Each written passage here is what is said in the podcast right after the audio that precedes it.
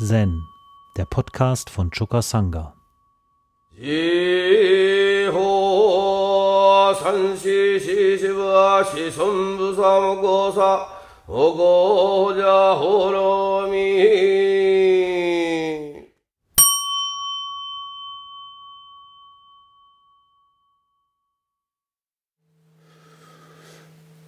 Okay, bevor ich unser Koran verlese, kurz einige allgemeine Bemerkungen zur Bedeutung des Schweigens. Das ist kein Zufall, dass unsere Zen-Übung normalerweise begleitet wird von sogenannten noblen Schweigen.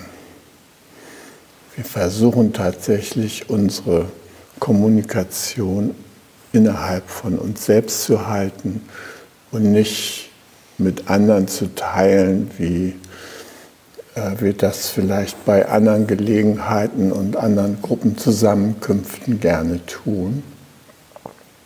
Das tun wir deshalb, um die besondere Kraft des Schweigens für uns tatsächlich erkennbar und nutzbar zu machen. Also keine disziplinarische Vorgabe, sondern wir versuchen tatsächlich diesen Raum, der dadurch entsteht, dass wir schweigen, den mit eigenen Erfahrungsinhalten zu füllen.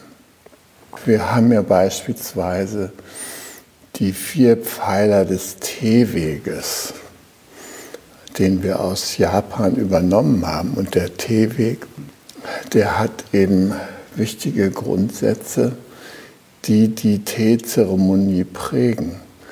Teezeremonie ist in Japan weit verbreitet und viele Menschen nehmen daran teil als einer besonderen Feier der Gemeinschaft in Stille. Und ähm, das erste Merkmal des Teewegs ist Ehrfurcht. Man ist sich bewusst, dass man Teil der Natur ist und dass die Teepflanze eine Abgeordnete dieser Natur ist, die uns den Segen des Zusammenseins auch mit der Natur deutlich vor Augen führt. Die Teepflanze ist ein Repräsentant aller Pflanzen. Und die Teepflanze mit ihrem besonderen Aroma und ihren besonderen Anregungsstoffen ist für uns eine Anregung ganz allgemein von den Anregungen, die uns die Natur bietet. Und diese Ehrfurcht äh, zu empfinden, ist ein wichtiges Moment der Teezeremonie. Ein zweiter wichtiger Faktor ist, dass wir uns klar sind über die Reinheit des Teegetränks. Also der Tee ist eine besonders, ein besonders reines Getränk. Da schwimmt keine Kaffeesahne drin rum und auch keine sonstigen Aromen, sondern es ist der Extrakt der Teepflanze pur. Und wenn wir das Getränk anschauen, können wir sehen, es ist transparent. Und es ist auch eine Botschaft der Klarheit an unseren Geist darin enthalten. Deshalb, wenn wir Tee trinken, klären wir unseren Geist. Wir nehmen die Klarheit des Getränks nicht nur symbolisch, sondern auch körperlich in uns auf. Dann haben wir die weiteren beiden Themenwegsmerkmale. Wa, der, das bedeutet Frieden und Harmonie. Und Frieden und Harmonie sind ja wie eine Geborgenheitsofferte die der Teeweg uns bietet, dass wir nämlich in der Gemeinschaft der gemeinsam diesen Teeweg gehenden und in der gemeinsamen Zeremonie dass wir da vor allem uns verbinden mit der Harmonie, die in der Gruppe herrscht. das ist irgendwie das Zentrale des Zusammenkommens, dass wir die Harmonie erleben. Und die Harmonie erleben wir unter anderem dadurch, dass wir uns auch, was die Gestik und die Bewegung angehen, in einen gemeinsamen Raum begeben. Ihr seht hier, dass wir in unserer kleinen Teezeremonie beispielsweise den Tee ausschenken in einem bestimmten Ritual, dass wir dann schließlich ihn in vier Schlucken trinken in Erinnerung an die vier Pfeiler des Teeweges und dass dadurch eine besondere Verbundenheit entsteht. Noch stärker natürlich, wenn wir eine japanische Teezeremonie im klassischen Stil mitmachen, die wir hier meistens nicht üben können, weil sie sehr zeitlich auch aufwendig ist, aber die wir trotzdem für die Funktionsträger eines Sessions üblicherweise veranstalten, morgens in abgekürzter Form. Gut, also Harmonie und Frieden, das ist ein weiterer Aspekt des Teeweges und schließlich eben Stille. Das Ganze findet in Stille statt. Es wird gerade nicht geredet, sondern alle sind voll aufmerksam, alle sind präsent im Hier und Jetzt und alle sind still. Und dadurch, dass sich die ganze Zeremonie in Stille entfaltet, ähm, ehren wir auch die Stille als ein besonderes Merkmal der Übung. Ja? Stille ist äh, nicht nur ein Zielgebiet, sondern Stille ist ein Geborgenheitsanker. Und den sollten wir nicht einfach gefährden durch Gequassel und irgendwelche Einfälle, die jetzt gerade raus müssen, weil sie ja gerade in mir präsent sind. Nee, im Teeweg, da lassen wir diese Einfälle in uns selbst. Und die Teezeremonie gibt Raum, dass wir das in uns selbst lassen können. Ich spreche das hier an, weil sich eben die Teezeremonie und der Teeweg total unterscheiden von unserer Kaffeekränzchen-Atmosphäre. Ja? Das ist was ganz anderes. Da kommen wir auch gerne zusammen, aber da wird von Anfang an geredet und getratscht und gemacht und Kaffee getrunken und Kuchen gegessen und so weiter. Aber wir haben die Aufmerksamkeit vollständig im Außen. Na gut, wir schmecken natürlich auch den Erdbeerkuchen und so, und der, den, den inhalieren wir ja auch. Aber ich meine, die Aufmerksamkeit ist in erster Linie bei unseren Zusammenkünften im Außen. Und es besteht eine gewisse Versuchung in einem Session, eine Brücke zu schlagen zur Kaffeekränzchen-Atmosphäre, wie wir sie sonst auch gerne haben. Also so eine kleine Tendenz, äh, sich mal am Rande kurz auszutauschen oder so etwas zu tun. Äh, ich empfehle uns, da in dieser Hinsicht mal in so eine Askese zu gehen. Wenn wir hier vier Tage Session haben, dann lass uns mal vier Tage lang kein Kaffeekränzchen feiern, sondern mal wirklich uns feiern, jeden einzelnen von uns in der Art und Weise, wie er sich selber am besten erfahren kann. Und dazu gehört die Stille als sozusagen grundlegende Basis. Als die Chinesen Tibet besetzt haben, Tibet, ein Land der Stille, da waren keine großartigen Maschinengeräusche üblich, ja, sondern da herrschte die Stille der, der Berge und die Unbegrenztheit des Windes. Ja. Ein, ein Erfahrungsbereich, den die Menschen da sehr geschätzt haben und äh, den auch wir als Besucher vielleicht äh, geschmeckt haben, wenn wir da in diese Gegenden mal vorgestoßen sind.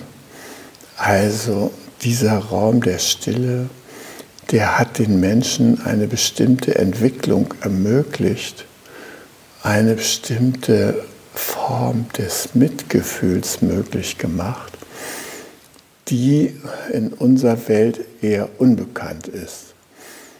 Und das Erste, was die Chinesen gemacht haben, als sie in Lhasa ankamen, waren, riesige Lautsprecher überall aufzustellen und von früh bis spät äh, Musik der Volksbefreiungsorchester äh, und sowas zu spielen und Ansagen durchzugeben, dass auf jeden Fall bloß nicht diese Stille Einzug halten konnte. Und darunter haben die Menschen natürlich gelitten, die die Stille gekannt haben die in der Stille groß geworden sind, die mit der Stille gewachsen sind, die haben sehr darunter gelitten. Und im Grunde genommen leiden wir alle auch darunter, dass wir gar keine Stille finden in unseren Städten. Es ist ja kaum möglich, da irgendwie einen Ort zu finden, wo wirkliche Stille herrscht. Und deshalb ist hier unser Togenji-Tempel eine Oase der Stille innerhalb eines Meers von Lärm. Und das sollten wir uns klar machen, dass wir da an einem besonderen Ort sind, der uns Erfahrung der Stille auf eine besondere Art ermöglicht. Stille ist ja keine Totenstille, aber es ist die Stille, wo wir den Vogelgesang lauschen können, wo wir den Wind hören können, wo wir einfach mit uns selber sein können. Ich empfehle euch, das bewusst zu erleben und auch ein bisschen zu kultivieren, indem ihr die Stille bei allen, die hier anwesend sind, unterstützt und nicht äh, fragt, wo kann ich hier den Wassereimer auskippen oder so. Denkt ein bisschen nach und geht selber aufs Klo, da findet ihr Becken, wo ihr das rein tun könnt. Also ich sage nur mal, was so im Session halt so an Kommunikation läuft. Da ist vieles, was man sich sparen kann. Und äh, lasst uns die letzten, den letzten vollen Tag, den wir haben, noch einmal dafür verwenden die Stille wirklich mit unserer Aufmerksamkeit auszufüllen, indem wir uns uns selbst zuwenden.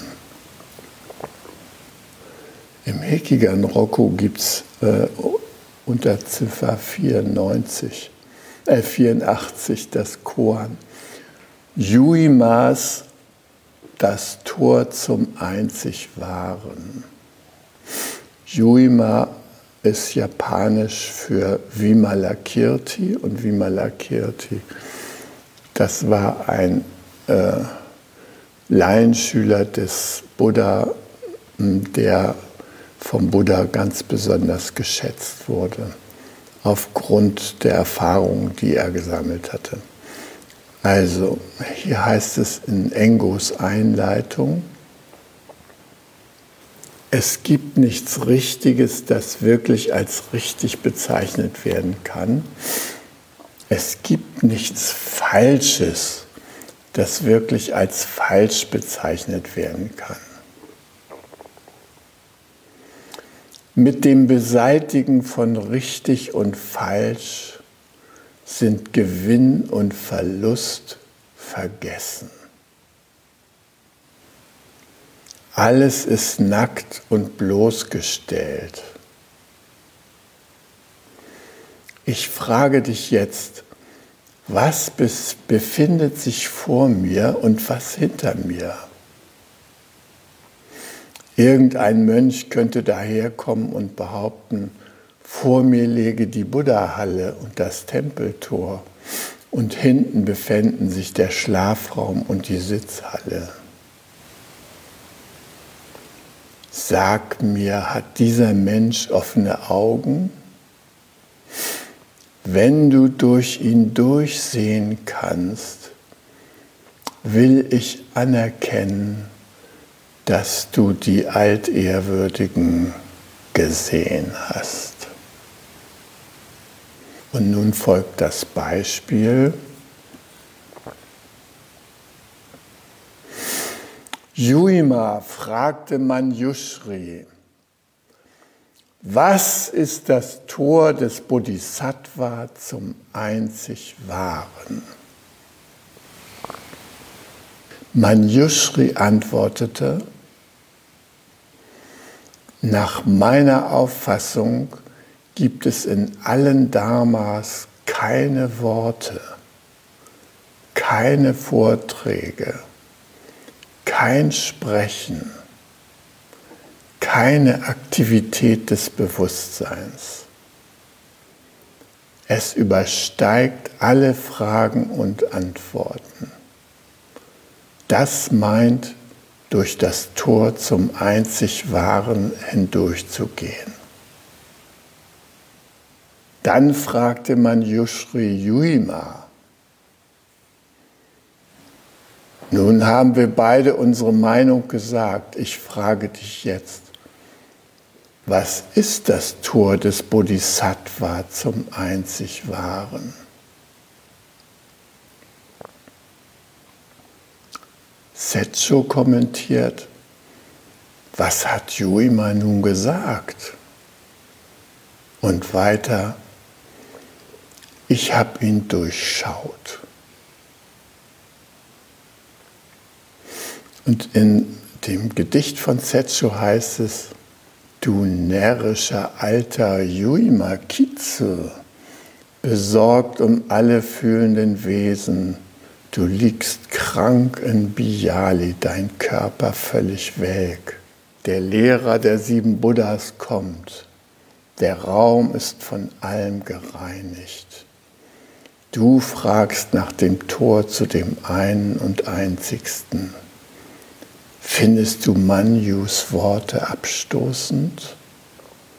Nein, nicht abstoßend. Der goldhaarige Löwe kann dich nirgends finden.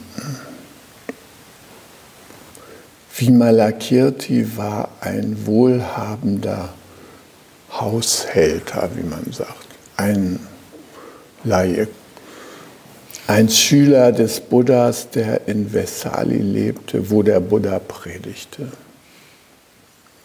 Und eines Tages erschien er nicht bei der Versammlung des Buddha und es verbreitete die Nachricht sich, dass er krank war. Und er war krank, wie er selber sagte, weil fühlende Wesen krank sind. Der Buddha schickte dann Manjushri los, um sich nach ihm zu erkundigen.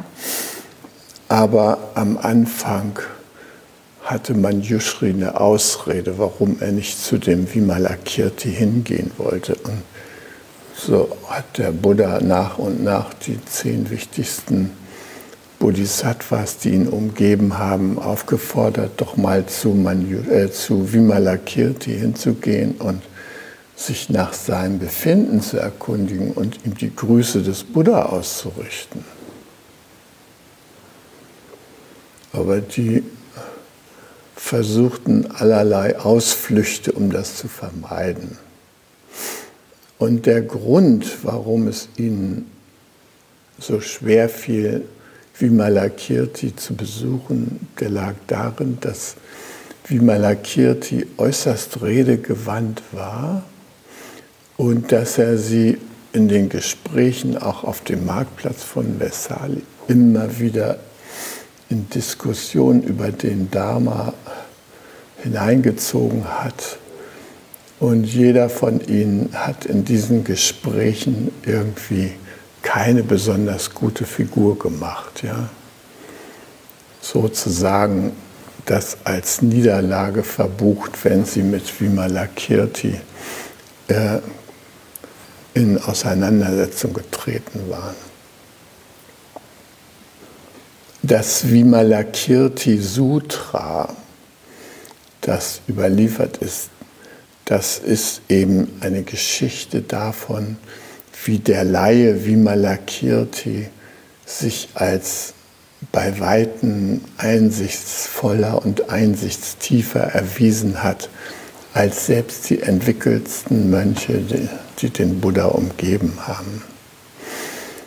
Und ähm, das Vimalakirti Sutra war deshalb wichtig, ist eins der frühen Mahayana Sutren, weil ähm, die Schilderungen, die in diesem Sutra äh, ablaufen, weil die äh, eben die Emanzipation der Laienwelt gegenüber der Mönchswelt betonen, beziehungsweise auch die tendenzielle Überlegenheit des Laienstatus gegenüber dem Mönchsstatus darlegen. Es war nämlich so, dass äh, der Buddhismus in seiner ähm, fortgeschrittenen ersten äh, Entwicklungsphase sich zu einer reinen Mönchsreligion entwickelte. Also Mönchsreligion insofern, als es hieß, nur Mönche können das Erwachen realisieren. Und da wurden dann Theorien entwickelt, was Laien anstellen müssen, damit sie mal eines Tages auch zum Erwachen kommen. Nämlich sie müssen äh, Verdienste ansammeln, sie müssen ähm, äh, sich entwickeln und dann den Impuls haben, sich als Mönche zu reinkarnieren und dann als Mönche können sie dann auf die Karriere eines Arhats zugehen, in vielen Leben und so weiter und endlich dann so zum Erwachen kommen. Und äh, Frauen, die mussten natürlich erstmal sich als Männer wieder reinkarnieren und dann konnten sie sich als Mönche und, und, und. Also ihr könnt sehen, eine Ochsentour der Erleuchtung war so konzeptionell das, was diesen besonderen Mönchsstatus begleitete. Und ähm, diese Ochsentour führte natürlich zu einer Verarmung äh, der Aktivitäten der Anhänger des Buddha äh, zahlenmäßig. Ja. Eigentlich zählten ja nur die da in ihren Zellen hockten und so weiter und nicht die Laien, die die versorgten mit Nahrungsmitteln und so. Ja, die waren nette Versorger, aber äh, zum Erwachen, das konnten sie sich abschminken. Und da wurde dieses Vimalakirti Sutra als eine Art Flaggschiff des Mahayana-Buddhismus auf die alte Mönchstradition gerichtet. In dem Sutra wird halt dargelegt, hört mal, ihr Mönche, das ist nicht so. Laien sind die eigentlichen Träger des äh, Erwachensprozesses. Ja? Und mh, hm, die Mönche werden da in dem Sutra so vorgeführt und äh, unter anderem gibt es da eine Szene, wo die Mönche den Vimalakirti besuchen und behaupten, dass es äh, wichtiger sei, ein Mönch zu sein als eine Nonne, ein Mann als eine Frau. Und da hat der Vimalakirti eine Göttin zu Gast, die verwandelt die Mönche mal kurzerhand in Frauen und fragt die dann, na, fühlt sich das jetzt anders an? Und da können die sagen, nee, das ist genauso wie früher. Also das, äh, nur wir haben jetzt nur einen Frauenkörper. Das ist der ganze Unterschied. So, nachdem sie das gesehen haben, konnten sie diese These natürlich nicht mehr aufrechterhalten. Und in diesem Sinne ist im Vimalakirti Sutra einiges an Geschehnissen berichtet, die das äh, einseitige mönchische buddhistische Wirken so in Frage stellen und das Feld öffnen für die Bedeutung der Laien. Und damit einhergeht ja auch die Einführung des Bodhisattva-Ideals. Also das entsteht zu der Zeit. Ein Bodhisattva kann halt jeder werden, auch ein Laie. Ja, da muss man nicht äh, Mönch sein und so. Und ähm, Bodhisattvas sind halt Wesen, die ihre Einsicht teilen mit anderen und denen daran gelegen ist, alle Wesen zu befreien, nicht nur sich selbst individuell, ja, als Krönung der Ochsentour, sondern wirklich sozusagen auch zu einer befreiten Gesellschaft beizutragen. Das ist ein anderes, andere Entwicklungsetappe des Buddhismus mit dem Mahayana. Es ist aufgekommen so um 200 nach unserer Zeitrechnung. Aber es war natürlich in der Knospe schon ähm, beim Buddha selbst vorhanden. Und ähm, die Kegon-Philosophie, die auf dem Avatamsaka Sutra basiert, das noch später erscheint als das Vimalakirti Sutra, das übrigens das äh, umfangreichste äh, Sutra überhaupt ist, was es gibt. Ähm, dieses, äh, die Kegon-Vertreter oder Huayen, wie die Schule auch heißt, die ähm, behaupten, dass als allererstes der Buddha das Avatamsaka Sutra offenbart hat. Im Avatamsaka Sutra werden alle Wesen als energetisch wahrgenommen. Und der Buddha, der spricht da nicht, sondern er teilt sich energetisch mit, zu sehen an einer Licht, an einem Lichtstrahl, das so aus einer Locke seiner Stirn herauskommt und mit dem er kommuniziert mit den anderen ohne Worte sozusagen. Also dieses Avatamsaka Sutra behaupten die Kegon-Leute, das hat der Buddha eigentlich zuerst offenbart, aber leider hat es keiner kapiert. Deshalb musste es später nochmal wiederholt werden. Ja? Aber eigentlich war das die Grundlage. Und dann hat der Buddha halt den Pali-Kanon geoffenbart, so ein bisschen halt, äh, dass man das besser verstehen kann, worum es ihm ging. Ja? und so weiter und so fort. Ne, die Kegon-Leute haben fünf Schritte der Entwicklung, die sie benennen. Und der letzte Schritt ist dann das Lotus Sutra, das Einheitsfahrzeug, das dann in die Welt kommt, wie Thich sagt, der König der Sutren. Ja? Also ein integrativ wirkendes Sutra, was alle Strömungen des Buddhismus aufnimmt und akzeptiert und heiligt und zusammenführt.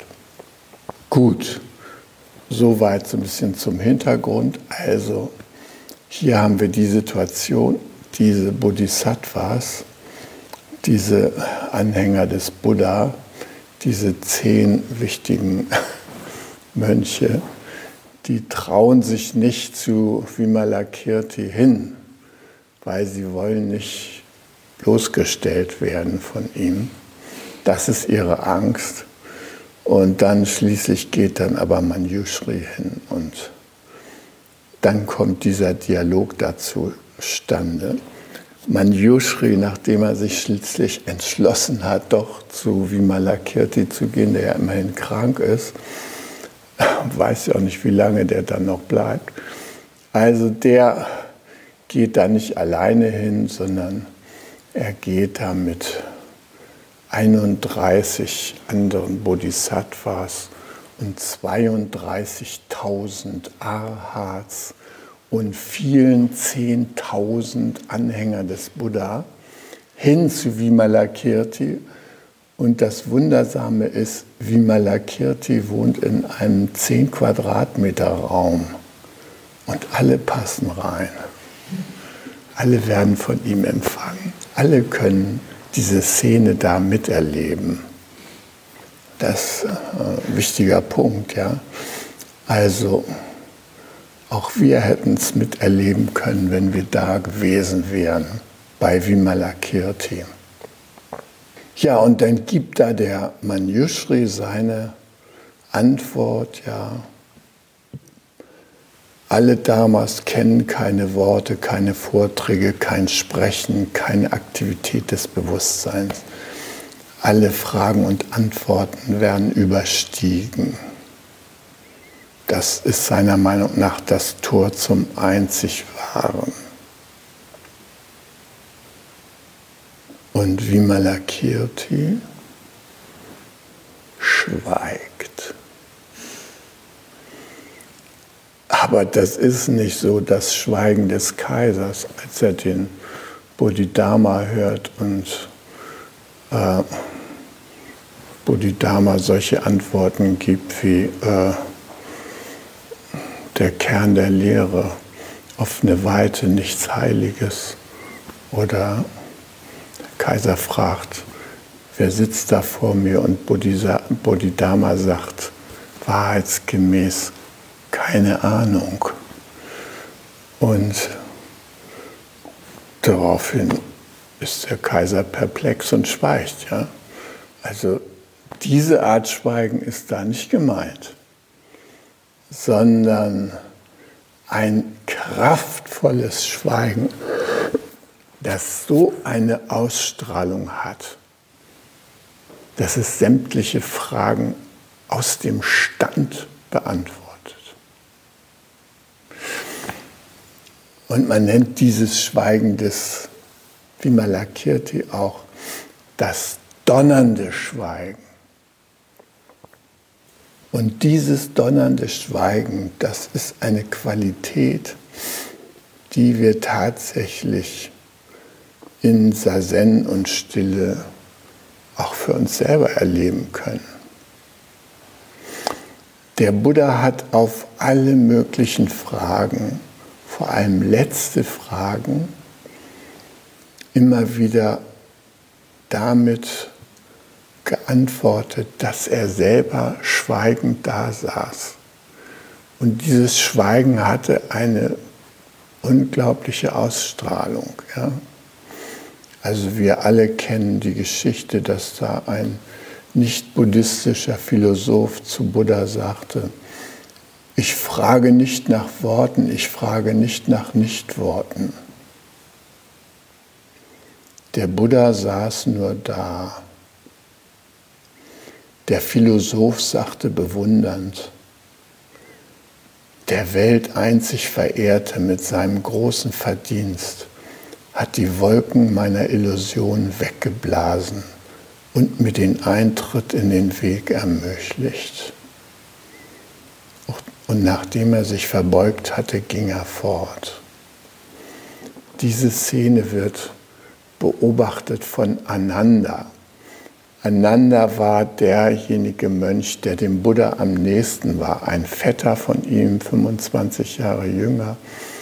Und Ananda war die ganze Zeit äh, mit dem Buddha in Kontakt oder äh, teilte auch jeden Ort, den er so besuchte, selbst als der Buddha schlussendlich seine Frau besucht hat nach Jahren und seinen Sohn ähm, und seine Frau natürlich Fragen hatte, warum er denn da nachts abgehauen war und die Familie einfach so zurückgelassen hatte.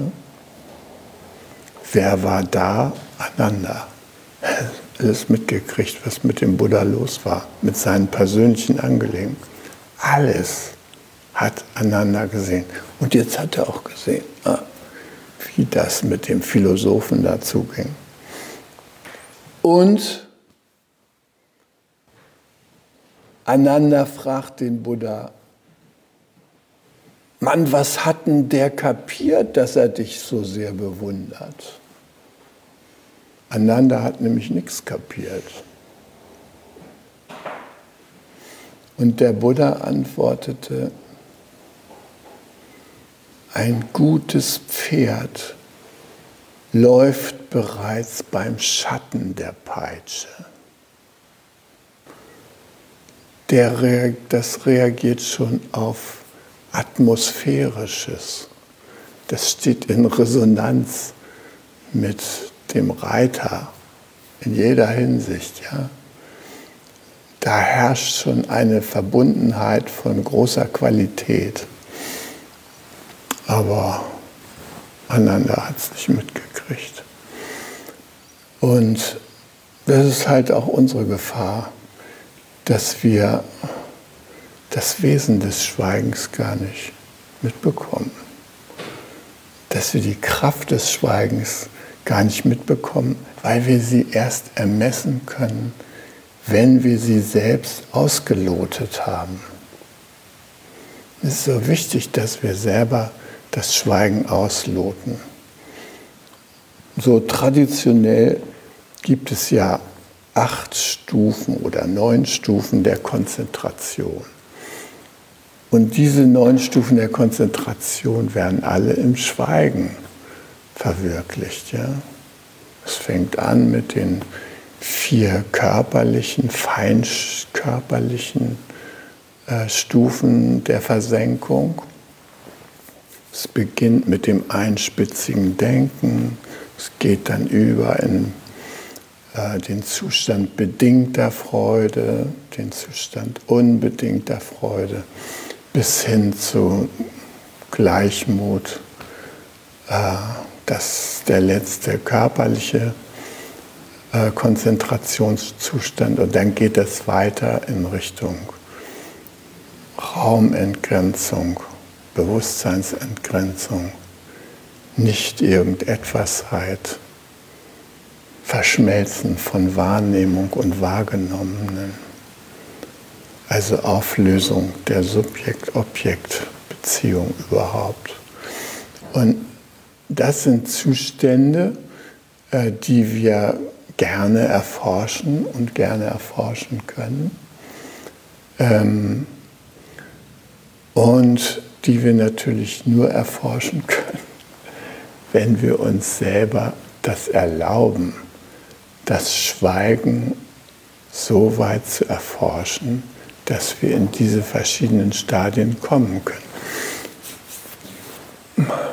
Es geht jetzt nicht darum, dass ihr da die acht Janas äh, verwirklicht und jetzt mit acht Jana Blick hier durch die Räume huscht, und nur noch in, in euch selber ruht, äh, sondern es geht darum, dass ihr wisst, dass das ein interessantes Forschungsgebiet ist und dass ihr es mal selber erlebt, was es heißt, bis zur, sagen wir mal, Raumentgrenzung vorzustoßen. Es ist ja keine Hexerei, aber es ist tatsächlich das begegnet euch, wenn ihr euer Körper-Ich so weit beruhigt hat, dass es sich in der Meditation nicht mehr bemerkbar macht. Ja? Und wenn ihr jetzt anfangt mit einspitzigem Denken und so weiter und euch auf die Reise macht, ja, es begegnet euch erstmal Knieschmerzen, äh, der Rücken tut weh, man hustet. Also das Körper-Ich hält euch erstmal noch eine ganze Weile fest und es dauert, bis ihr mit eurer Atmung so weit seid, dass ihr das Körper-Ich sozusagen von euch abfallen lassen könnt. Das Körper-Ich ist ja ein Bewusstseinszustand, der entsteht kurz nach unserer Geburt da bildet sich das, wir machen Bewegungen, wir verdauen Dinge und so weiter. So, so kommt ja unser Körperbewusstsein zustande. Und, äh, wenn ihr das überschreiten wollt, dann könnt ihr das. Aber es verlangt, dass ihr so einen Zustand wie Dogen für euch erlebbar macht. Körper und Geist sind abgefallen. Der sitzt ja immer noch da, aber Körper und Geist sind abgefallen. Also das ist ein besonderer Zustand, äh, den es sich lohnt kennenzulernen. Danach, wenn wir die acht Janas oder neun Janas durchlaufen haben, dann ist angesagt, wieder normal zu sein. Ja? Das ist unser heiligster Zustand. Aber Normalität, nachdem man das Schweigen erforscht hat, ist etwas anderes als Normalität, bevor wir das Schweigen erforscht haben. Und deshalb meine ich, lohnt es sich, dass wir diesen letzten Tag nochmal dem Schweigen widmen. Hi. Um jungen Menschen den Aufenthalt im Togenji zu ermöglichen, bitten wir um ihre Spende.